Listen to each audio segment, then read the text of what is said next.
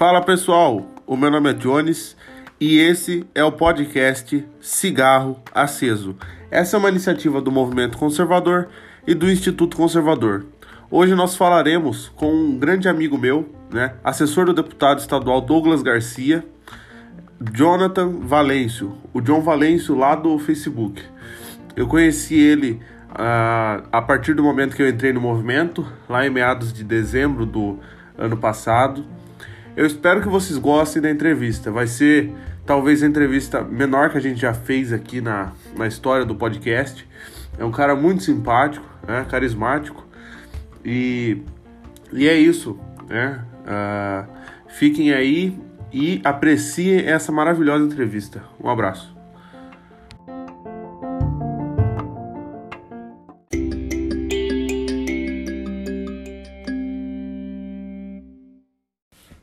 Só um momentinho que ele já tá entrando, tá ok?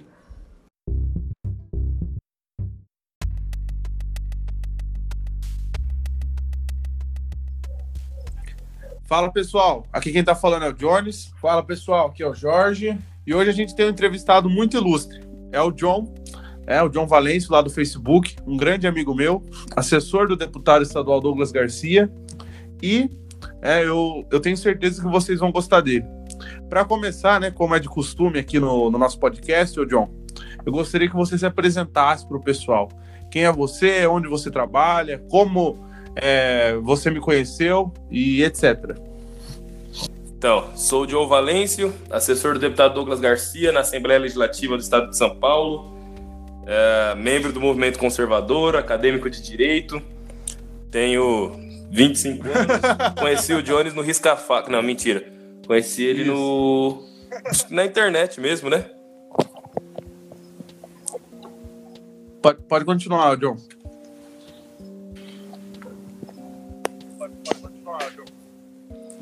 Ah, acho que é, que é só isso. Quem me conhece sabe que eu gosto de cachaça, pagode.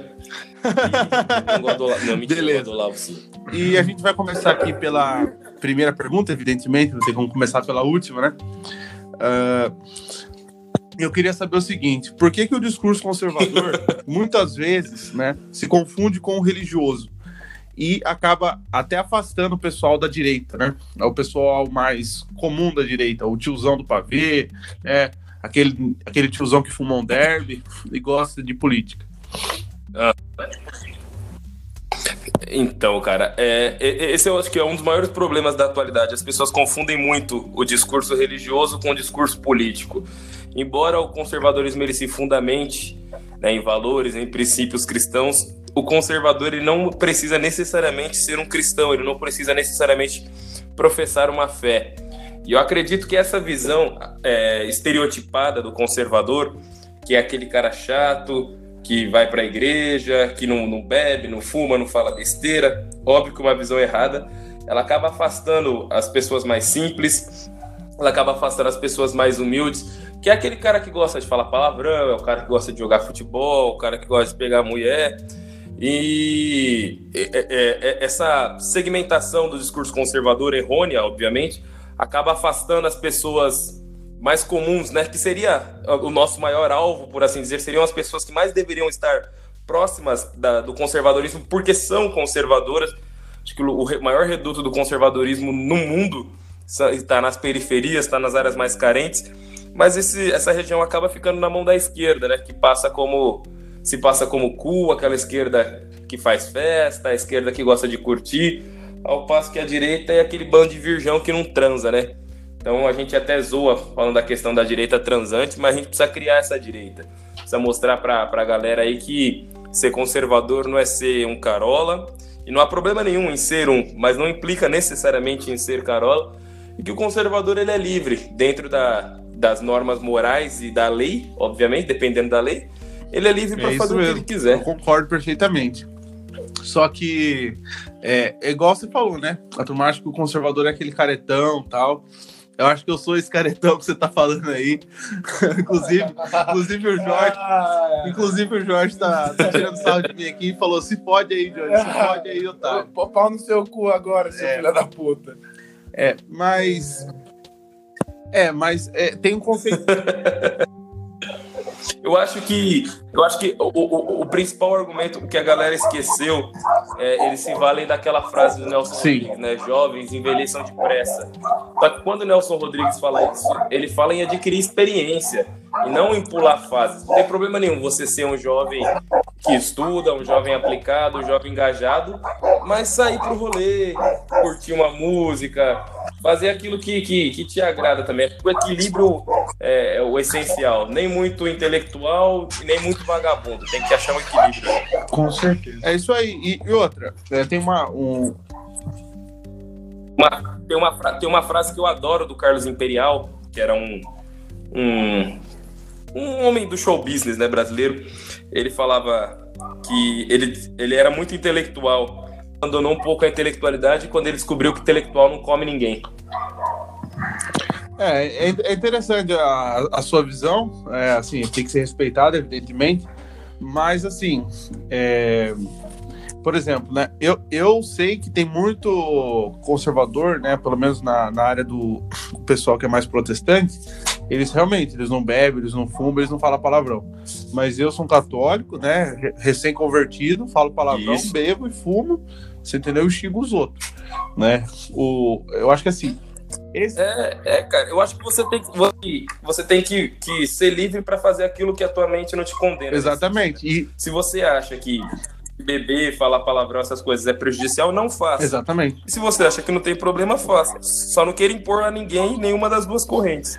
Exatamente. E tem um, um problema grande também, é que assim, esse tipo de coisa que eu faço, eu me resolvo com o com meu padre no, no confessionário, entendeu? E os protestantes resolvem com o pastor, com Deus, Isso. na oração, não tem, não tem nenhum problema, entendeu? O foda é realmente é falar que eles são certos e o, e o restante todo é errado. Então, isso é.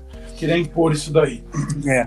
É, não, isso daí é, é babaquice. Exatamente. É, eu queria. E muita prepotência. Exato. É o. Como, como posso te falar? É o falso. Eita porra. É, é, o, é o falso moralista, né? É o falso moralismo do caralho, isso aí. Essa é a realidade. Isso. Enfim. Exatamente. Você quer comentar mais alguma coisa, ô John? Não, pode mandar Beleza, então. É, eu queria saber como que a gente avança culturalmente na pauta conservadora em uma época em que tantas coisas né, são definidas como coisas de esquerda. É, cara, isso é um, é um problema gritante no Brasil da atualidade. Todo mundo tem um resquício é... da mentalidade revolucionária, né? Isso, e, e tudo. A, a, a, direita entrega muita coisa de bandeja para a esquerda, né? Então, sei lá, legislação ambiental é coisa da esquerda, assistência social é coisa da esquerda, é, ONG, é, é, sei lá, pauta animal entregaram para a esquerda, que é um bagulho que, tipo, é, é justamente o contrário. Eu, agora, recentemente, aprovaram aquela lei dos maus tratos, né? E eu vi muita gente reclamando que a lei de maus tratos a animais era maior do que a pena tratar ser humano. falei, agora que era hora de brigar para aumentar a pena para ser humano, ao invés de, de, reclamar da pena dos animais, cara.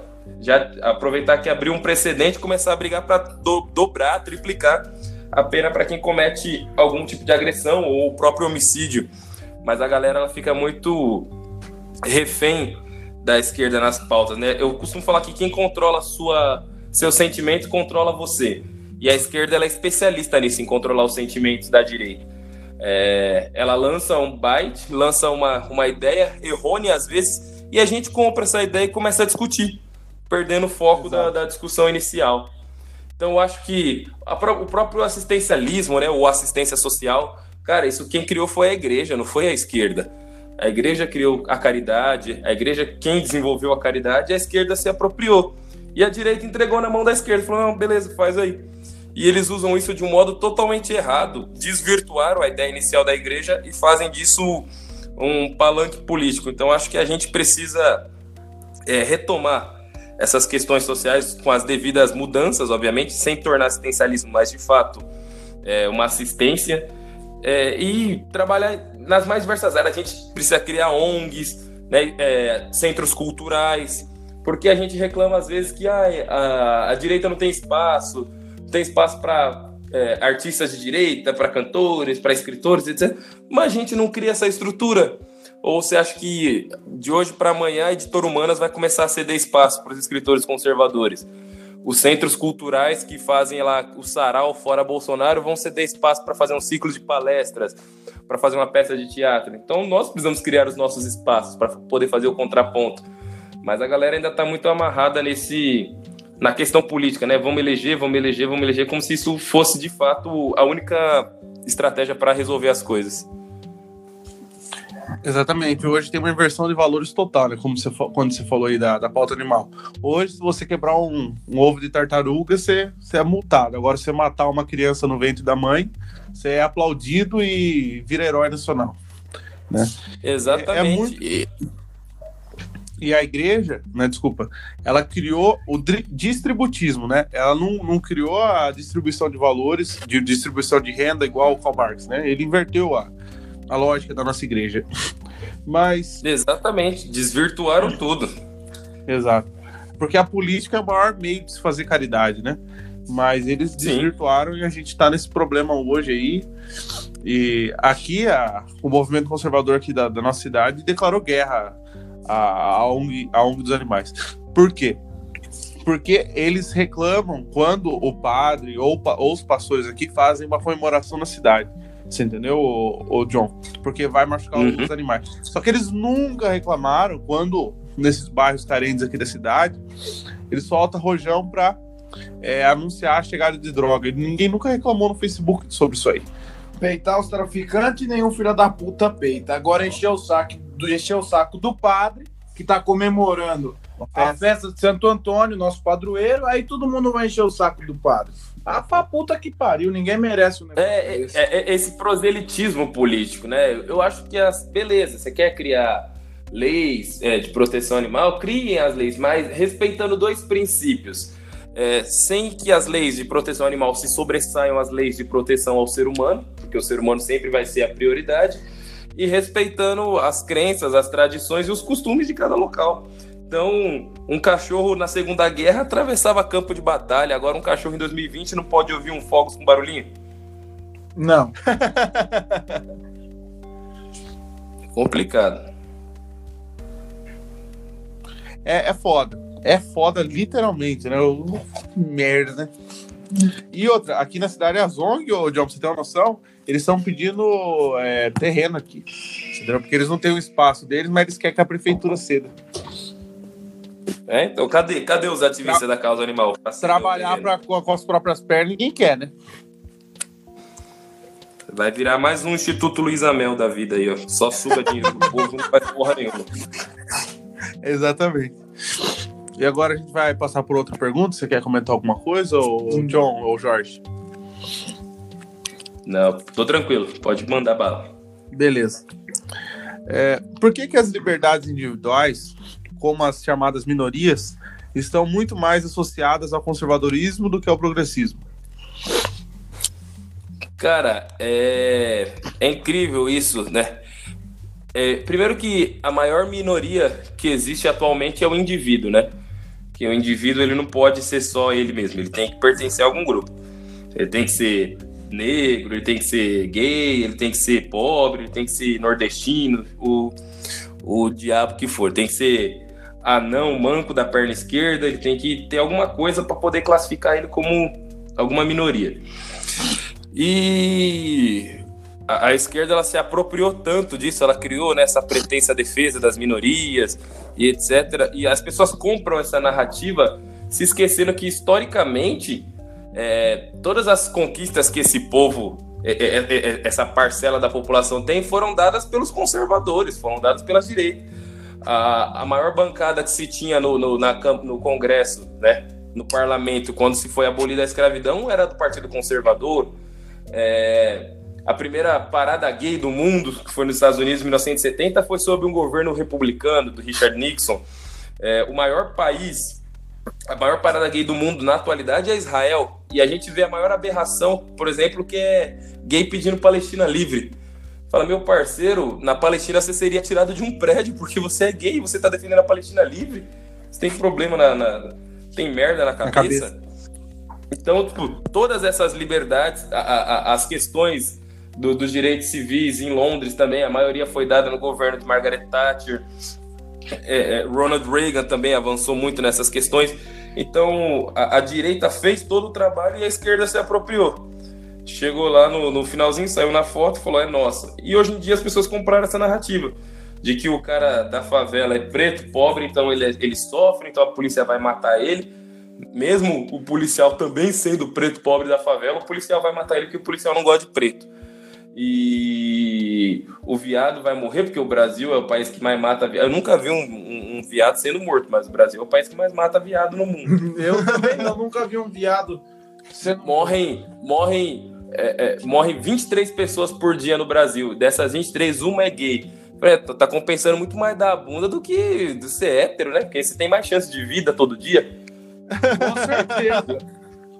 Essa conta não tá fechando. Por exemplo, eu, Jonathan Valência, eu sou negro, é, vim da periferia, bissexual e etc e tal. Então, para essa galera é uma aberração eu ser conservador.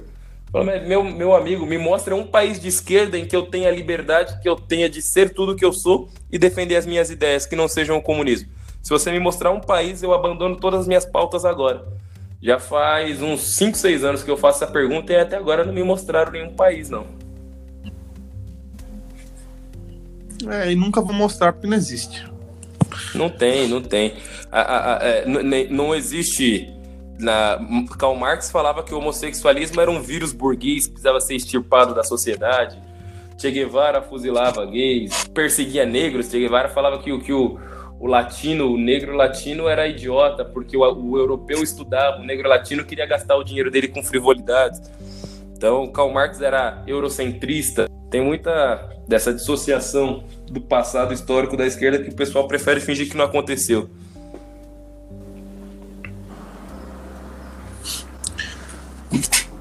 É isso mesmo. Esquerdista. É, é, o que eu falo a, a maior, vocês, a maior né? prova disso, pessoal mim, não a maior prova disso para mim é a exaltação a Zumbi dos Palmares, que era um preto filha da puta que tinha mais escravo do que o branco. E enquanto o André Rebol, é, Machado de Assis, Nilo Peçanha, negros famosos são esquecidos. Barack Obama, outro tô suando. Aí não, hein? Esse não é um. Esse não é um preto decente, não.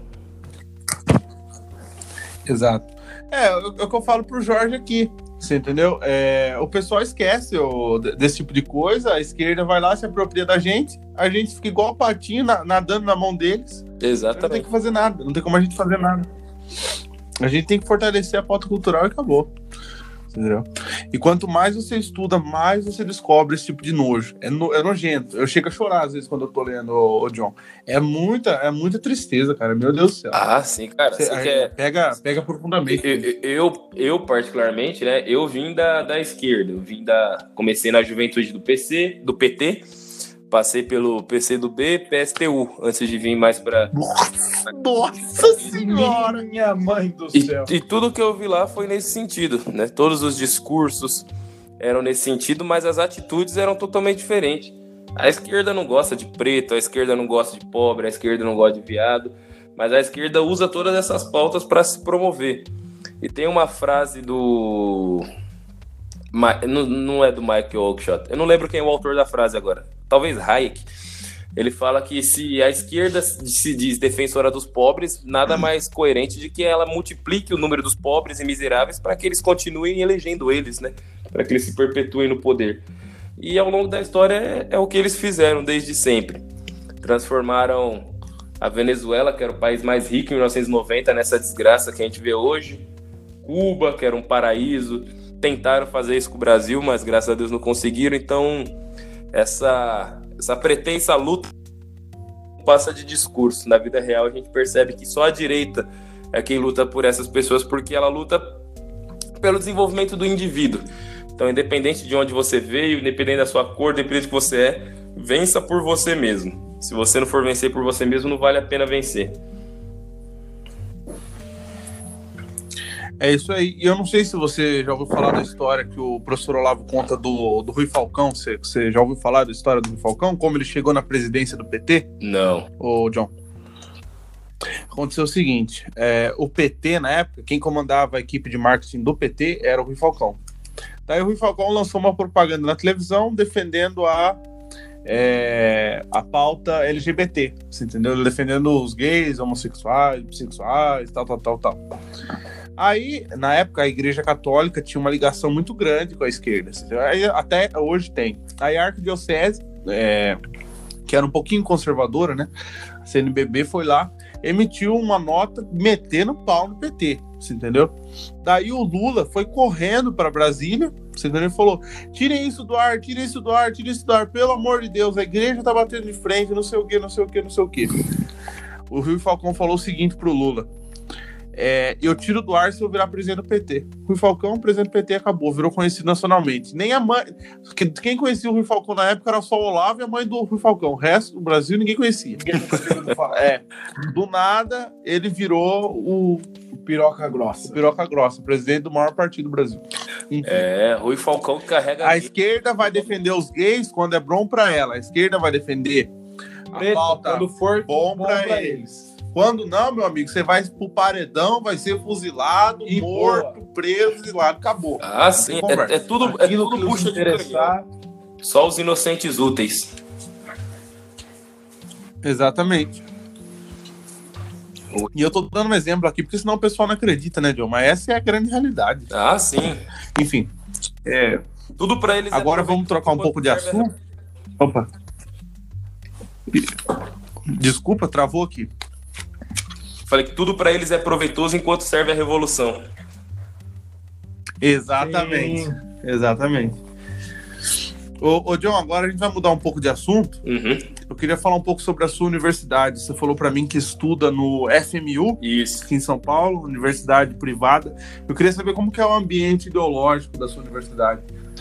Cara, eu, eu, é, eu estudo na FMU, né? Faculdades Metropolitanas Unidas ela era uma excelente faculdade, até ela ser comprada por uma, uma empresa globalista, né, chamada Laureate. E de, de lá para cá nós tivemos, ano passado mesmo, é, tentei invadir, mas não deixaram, uma palestra com Ciro Gomes dentro da faculdade. Em ano de ele, é, um ano seguinte. Meu eleição, Deus né? do céu. Hoje em dia lá a gente tem é, os DCS, são, alguns são tomados pelos antifas. Eu tenho a filha do Guido Mantega comandando o DCE de jornalismo. Tem o professora fazendo. Puta que pariu, que coisa boa, hein? Tem o professora fazendo manifesto feminista, porque a FMU ela é uma universidade privada, mas ela é muito conceituada aqui na cidade de São Paulo, né? Ela é, ela é muito tradicional. Ela existe desde os anos 50, 60, uma das primeiras universidades privadas aqui em São Paulo. Mas do, de 2015 para cá, ela só está indo ladeira abaixo. Ela cedeu ao globalismo, cedeu às pautas progressistas, já tentou colocar banheiro unissex, mas não deu certo, justamente por relatos de assédio, que é o que a gente fala que vai acontecer naturalmente, mas as pessoas não entendem. Então, e fora, ah, debate ideológico é, é todo dia, né? Sempre tem uma. Inclusive, teve até um caso de que eu estava defendendo, eu estava falando contra o aborto e tinha uma galera falando a favor. E aí uma menina chegou pra mim e falou: Você é burro. Falei, por quê? Falou, porque é preto, pobre de direita. Falei, você é burra duas vezes. Ela falou, por quê? Falei, porque é de esquerda e acho que é ligo pra opinião de mulher feia.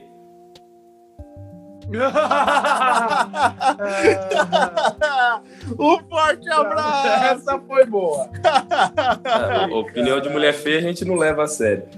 Então, a, a, as brigas são diárias, sejam com professores, sejam com alunos. Sempre tem alguém querendo defender uma pautinha idiota ali, sempre tem alguém querendo defender um, um, uma revoluçãozinha aqui, uma legalização do aborto ali, uma legalização das drogas acolá. Então, não tem um. Eu me sinto o alborguete na faculdade. Todo dia tem uma merda. Todo dia. Eu já, eu já falei aqui em casa. Vou comprar um cacetete de madeira, começar a bater na parede, no, no, na mesa, nos vídeos. Esta merda aqui! Pá, pá, pá! Puta que pariu!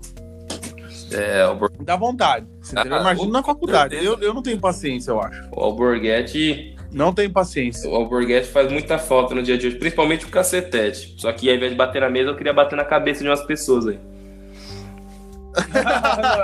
E aí, o, o que eles acham mais engraçado é que eu não sou nem um pouco polido, né? Então eles veem, ah, eu, seu argumento é contrário, mas eu, não res, mas eu respeito a sua opinião. Eu falei, mas eu não respeito a sua. Só não bato em você agora que eu não quero gastar meu e pau no seu rabo, seu filho da puta. É. é o que o pessoal tem que aprender. Ninguém é obrigado a respeitar ninguém. E acabou.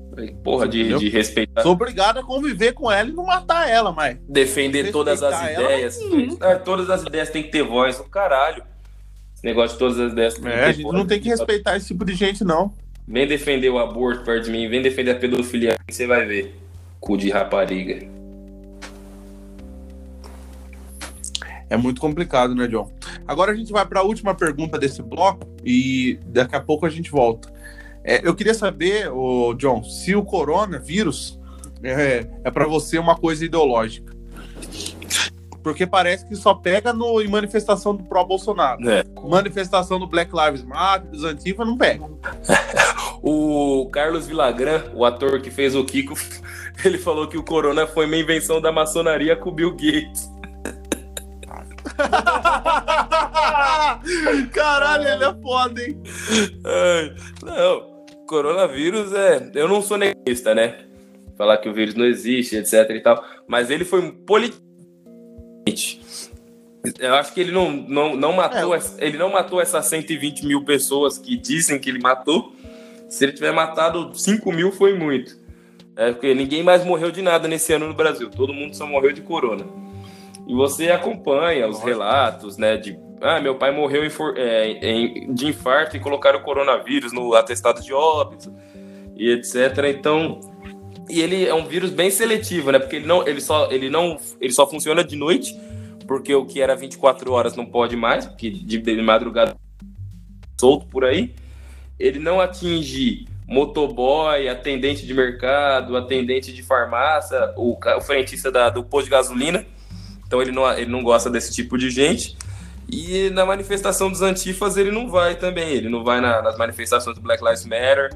Ele só vai. É o vírus mais inteligente é. da história do mundo. Ele, ele, só pega a turma de direita, só pega quem tá lendo. E o mais legal é que se você, tá se você for no restaurante, no, no restaurante você tem que entrar de máscara, mas você pode tirar a máscara para comer. Ou seja, o vírus só te acerta se você estiver de pé. Na hora que você sentar para comer, ele não te alcança mais. é, o, é o vírus mais inteligente do mundo. É, Ou mais burro, né? Porque podia ter a, a, a, aberto o leque de, de contaminação dele e ele focou num público específico. é foda, né, o John? E Mas com, é isso. Com, relação a tudo isso, eu só tenho a dizer uma coisa. O quê? Que o chinês, filha da puta, podia ter cozinhado o morcego, né? Realmente. Bando de ordinário. É isso aí mesmo. Chinês. Mas beleza, João. Já, já a gente volta, beleza? Demorou. Um grande abraço, pessoal. Já já a gente volta. Fiquem aí.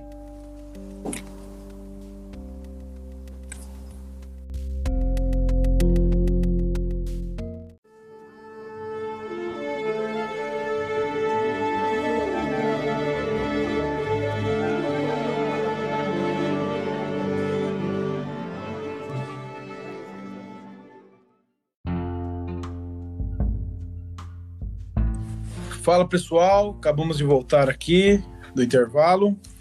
Vamos voltar aí, é, John. É, recomendo, recomendo uns livros aí pro pessoal, uns livros bons mesmo, pessoal ficar tudo, porra, esses livros aí é foda. Cara, o primeiro, o, o, primeiro livro que eu indico para todo mundo é, é A Vida Como Ela É, do Nelson Rodrigues que é uma coletânea de, de contos que ele escrevia para o Jornal do Comércio entre os anos 50 e 60. E o Nelson Rodrigues ele é um, um escritor fenomenal, né? Na linha do Nelson Rodrigues eu indico também o Reacionário, que também é dele, embora seja um pouquinho difícil de achar.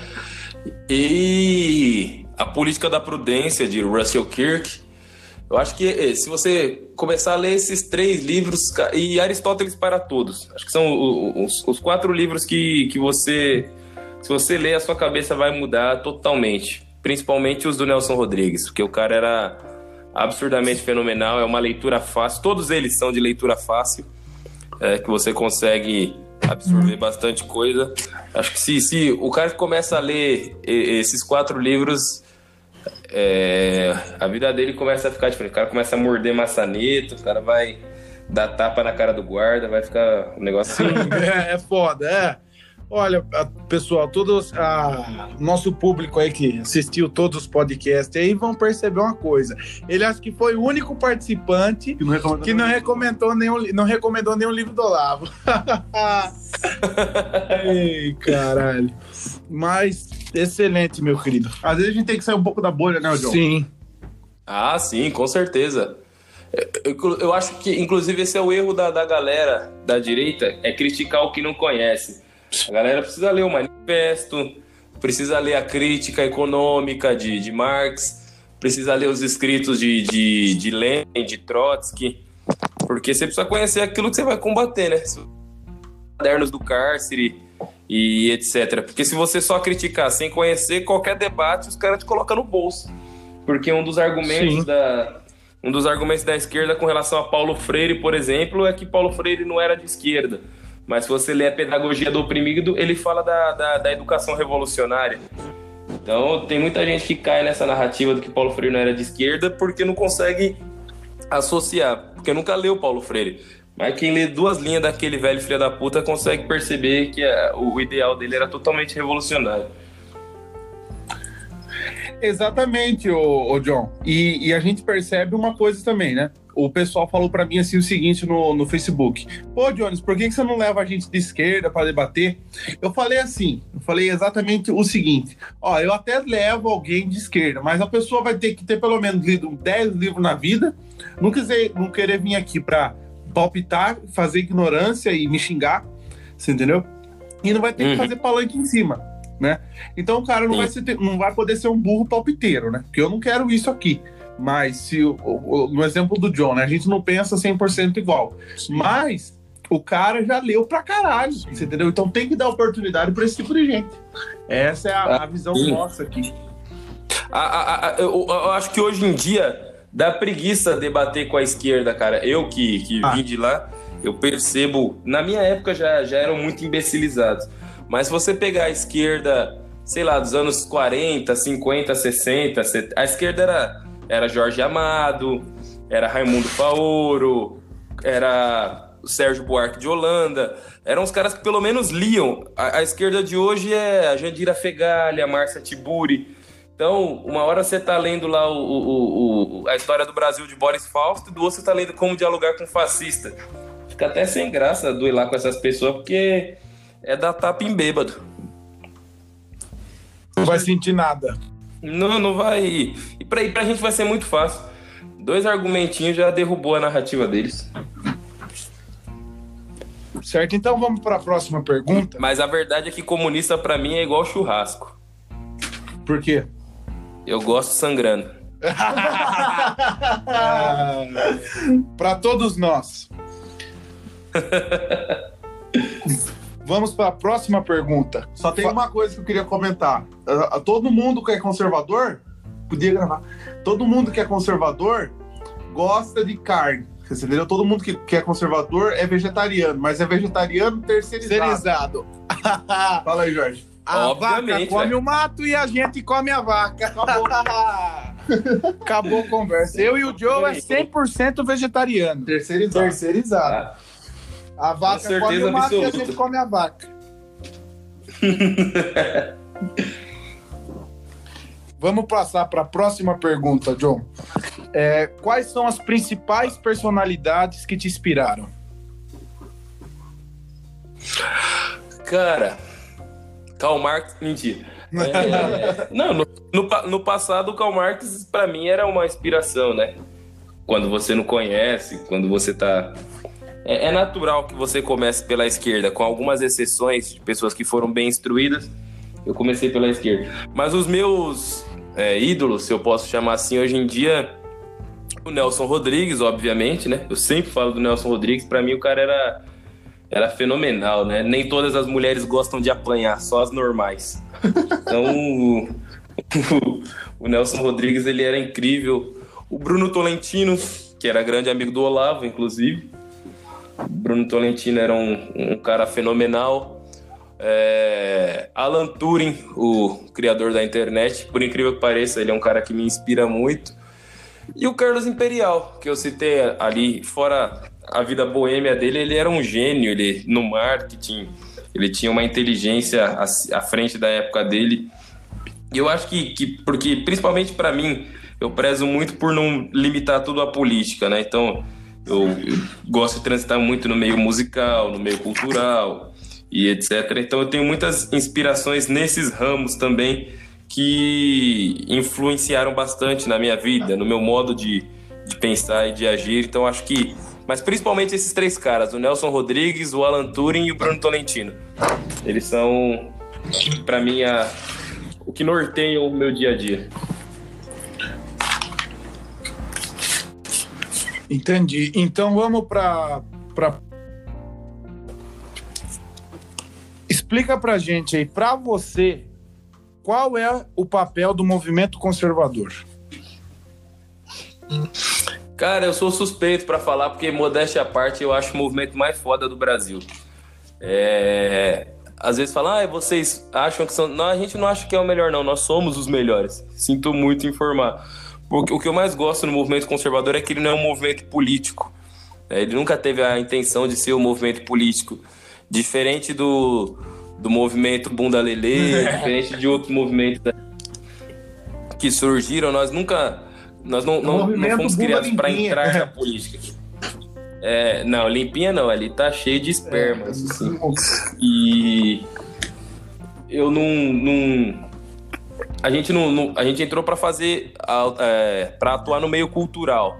É, nós entramos para mudar a cultura, para mudar a mentalidade.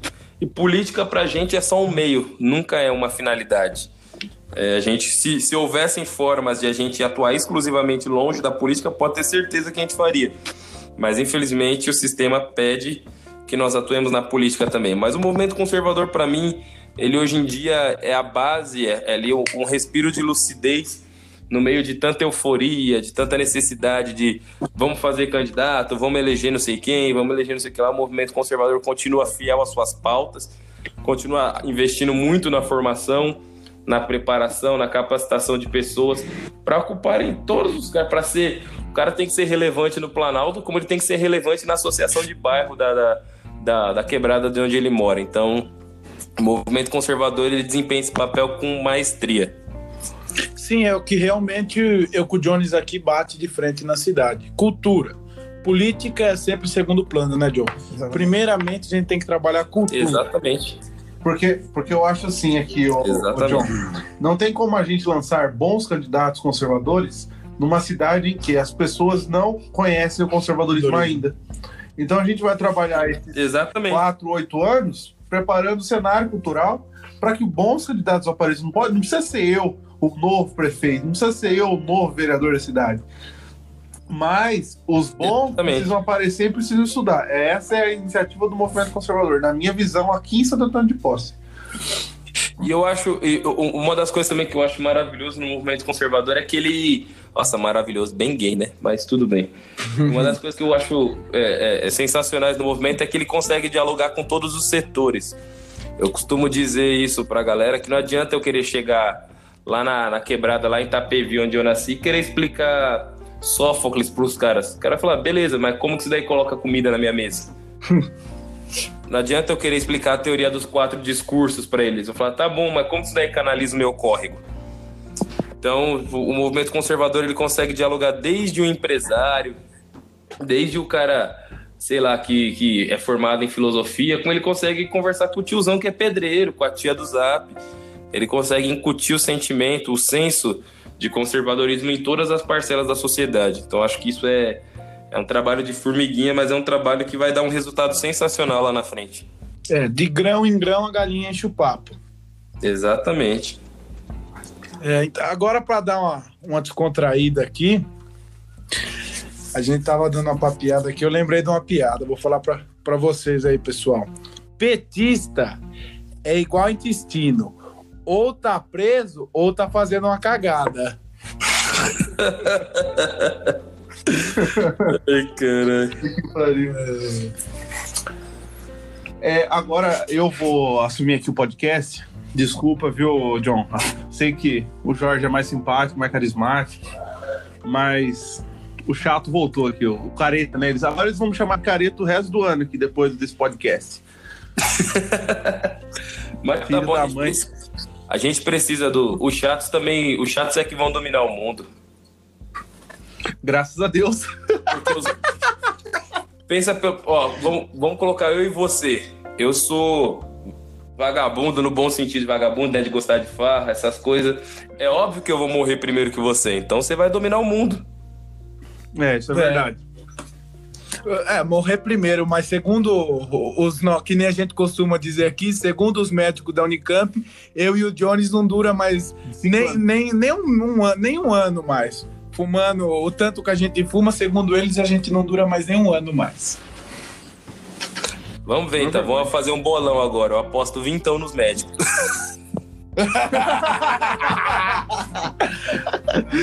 Mas tá bom. Agora a gente vai passar para uma pergunta aqui, ô, ô, John, senão a gente vai ficar dando risada aqui a noite inteira.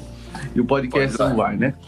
Mas é o seguinte: é, qual é a sua opinião sobre o movimento monárquico? Porque eu estava conversando com o Rubens, que é o nosso presidente estadual aqui, uhum. e a gente, a gente tem algumas crises. Eu, eu acho assim Hoje, a monarquia não funciona. Por quê? Porque não adianta nada. Se o imperador se a gente tivesse um imperador ao invés de um presidente, ele teria mais poderes. Sim, ele poderia fechar o STF num dia e é, decretar novas eleições para o STF e para o Congresso Nacional e para o Senado. Mas só isso, entendeu? Todos os campos culturais ficariam na mão da esquerda. O que, que adianta? O imperador vai ser dominado pela esquerda também.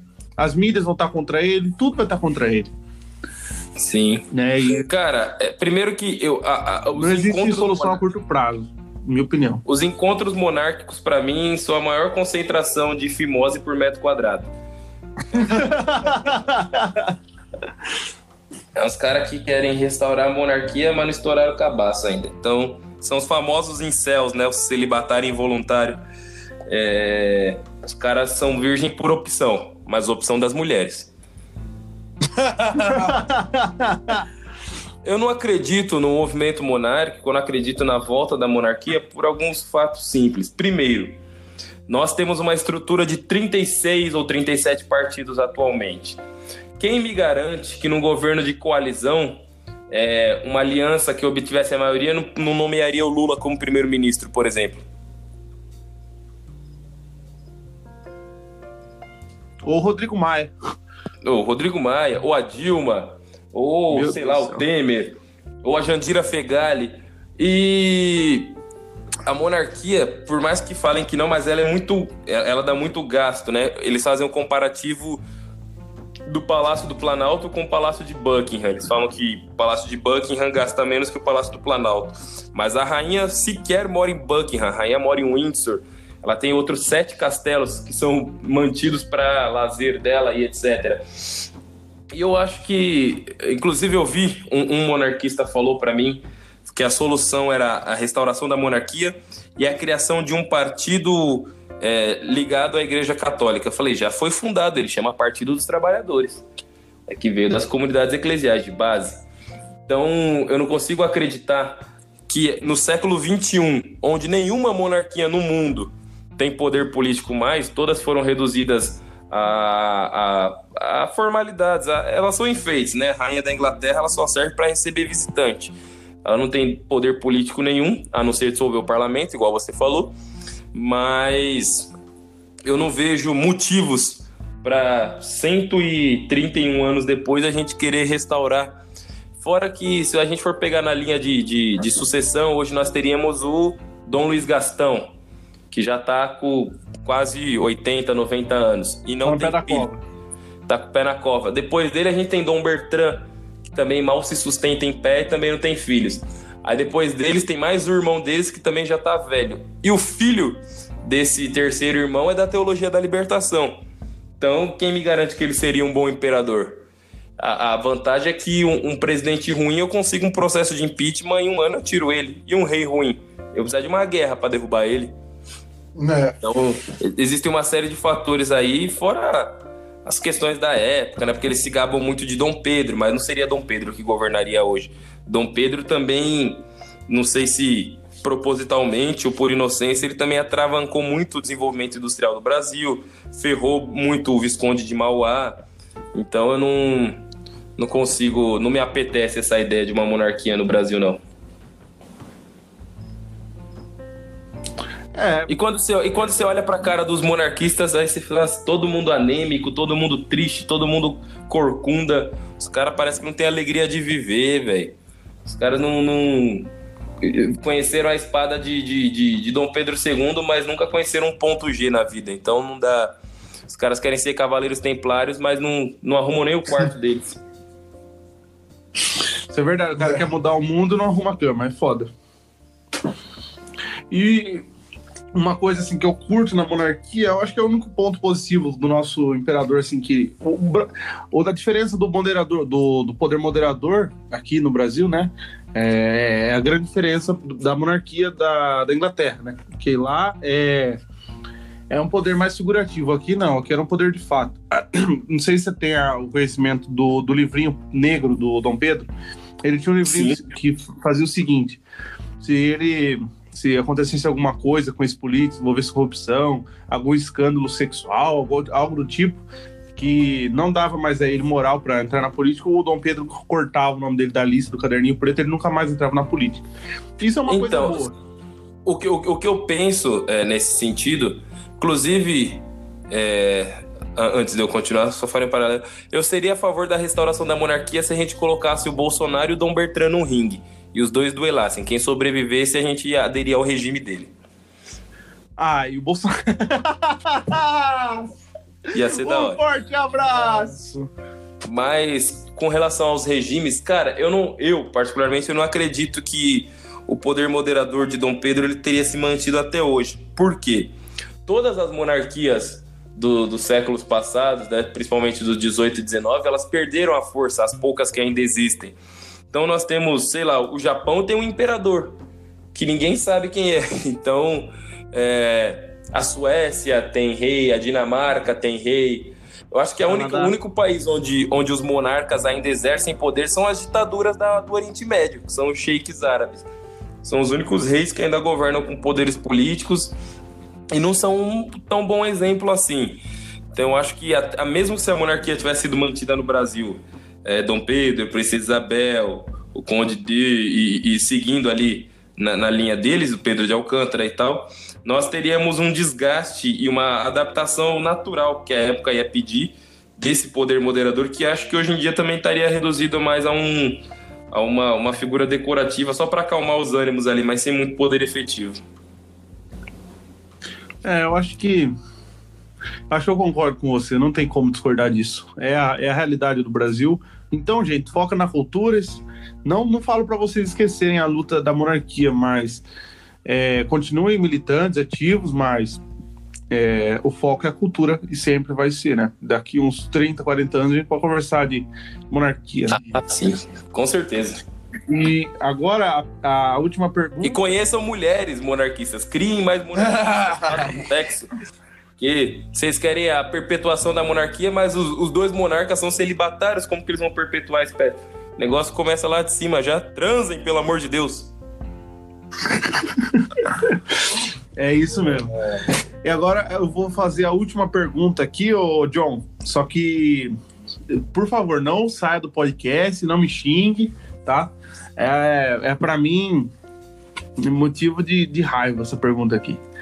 É. Você acha que o presidente deve voltar para o PSL o que isso implicaria no Brasil?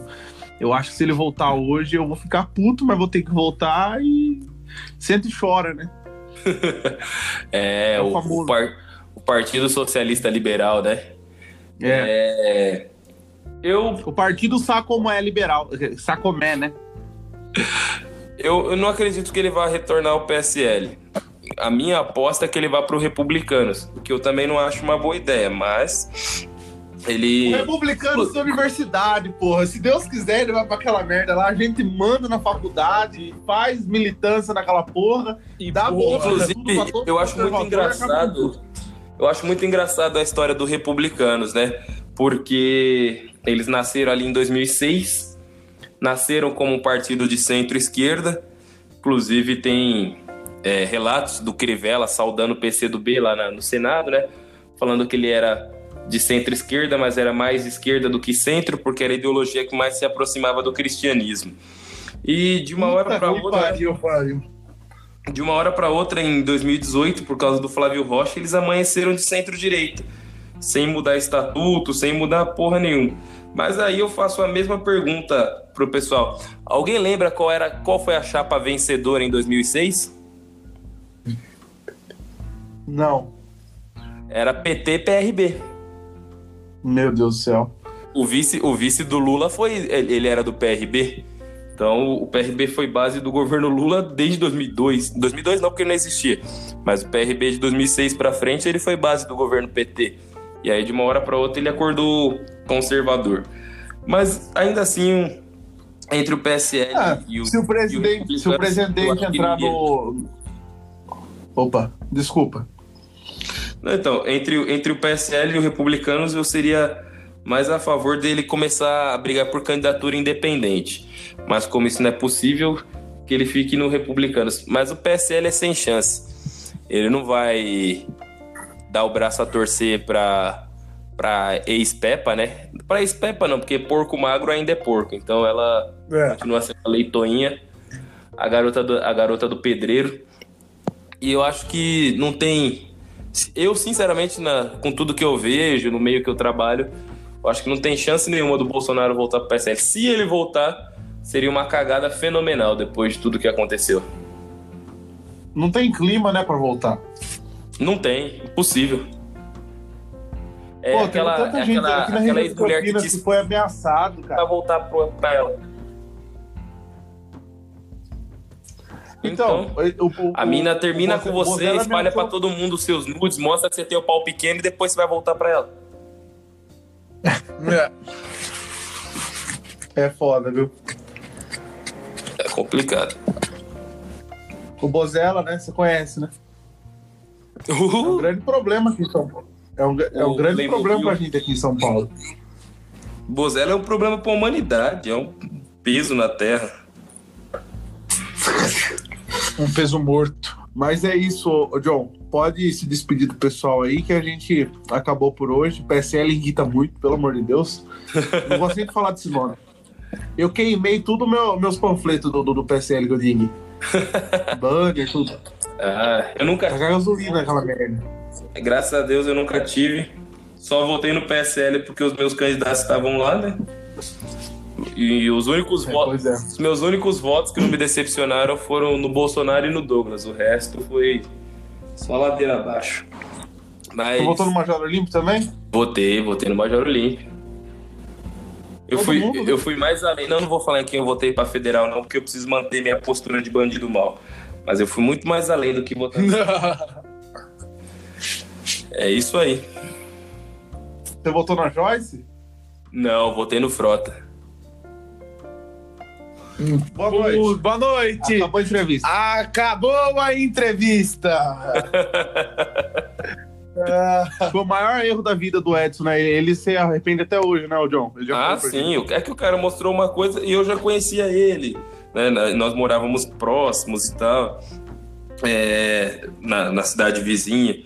Então, ele mostrou alguns arrependimentos que a gente acreditou que eram reais, mas no fundo não era. Então, mas antes tarde do que mais tarde. Ele vai ter que voltar a ser Uber agora.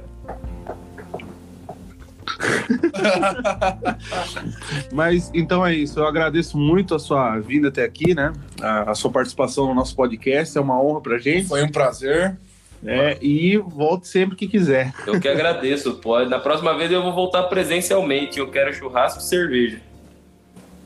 Opa, churrasco, cerveja e cigarro. Fechou, então. Depois que, a, depois que a gente cancelar aqui a, a entrevista, eu vou te mandar um zap. Perfeito.